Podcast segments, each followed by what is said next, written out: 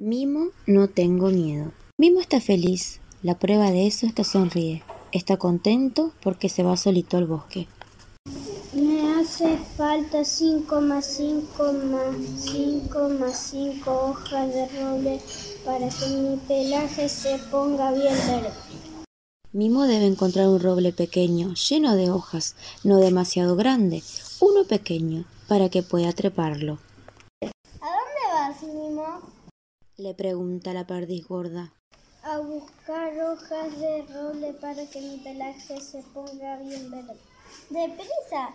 Se está haciendo de noche, pero tengo mucho tiempo. ¿No tienes miedo? Para nada. Responde el pequeño canguro con una sonrisa. Lo que Mimo no dice es que una vez tuvo miedo, mucho miedo, una noche en el bosque cuando era pequeño. Tanto era el miedo que cerró los ojos y los escondió detrás de sus manos. ¿A dónde vas, Mimo? Le pregunta el zorro. A buscar cuatro veces cinco hojas de roble para que mi pelaje se ponga bien verde. Deprisa, ya cae la noche. Pero no tengo mucho tiempo. ¿No tienes miedo? Yo para nada. Cuando van a dejar de decirme esas cosas? Si todos piensan que tengo miedo, tal vez comience a sentir un poquito. El pequeño canguro detiene el paso y mira el cielo. Ya se hizo de noche. No, no, entonces seguiré aún. Tengo tiempo y no tengo miedo. ¿Dónde vas, Mimo? Le pregunta el cuervo desde lo alto de un roble pequeño. A ninguna parte ya he llegado. ¿Has llegado a dónde? Aquí buscaba un roble pequeño y ya la encontré. Tomaré 5 más 5 más 5 más 5 más 5 hojas son para que mi pelaje se ponga bien verde. Pero ya es casi de noche. No tienes tiempo suficiente. Pero sí, señor, las tomaré antes de que pueda decir cuervo. Mimo trepa el pequeño roble bajo la mirada preocupada de su amigo. Ten cuidado, vas a lastimarte el hocico. Pero no, señor cuervo. El pequeño canguro abre la bolsa y acomoda todas las hojas de roble bien planas, tal como debe hacerlo. Mimo, deprisa, ya es de noche. ¿Tienes miedo? Mimo cierra la bolsa, baja del roble y le manda un beso al ave. Pero no, señor cuervo. No hay mejor noche que esta. Al final del bosque ve una lucecita en el cielo. Pero aún estás por aquí. exclama el zorro curioso. Deprisa, a casa mismo. Está tan oscuro como la boca de un lobo. Buenas noches, señor zorro. Lo saluda Mimo con la pata.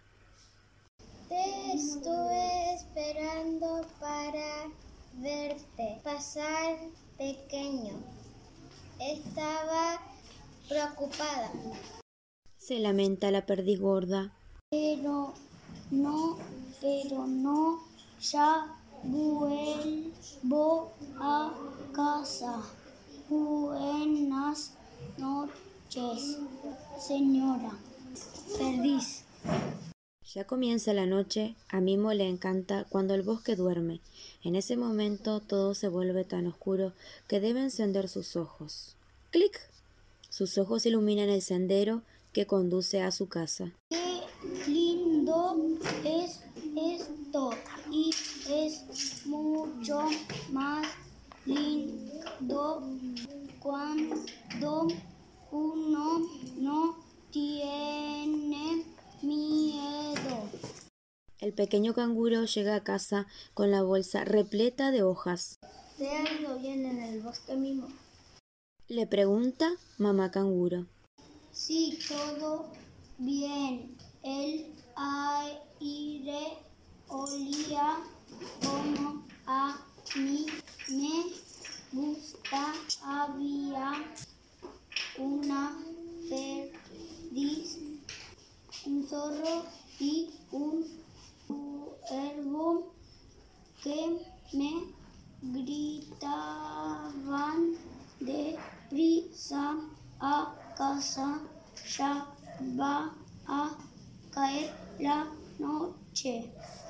Pero hice lo que debían hacer en mis ojos y no tuve miedo.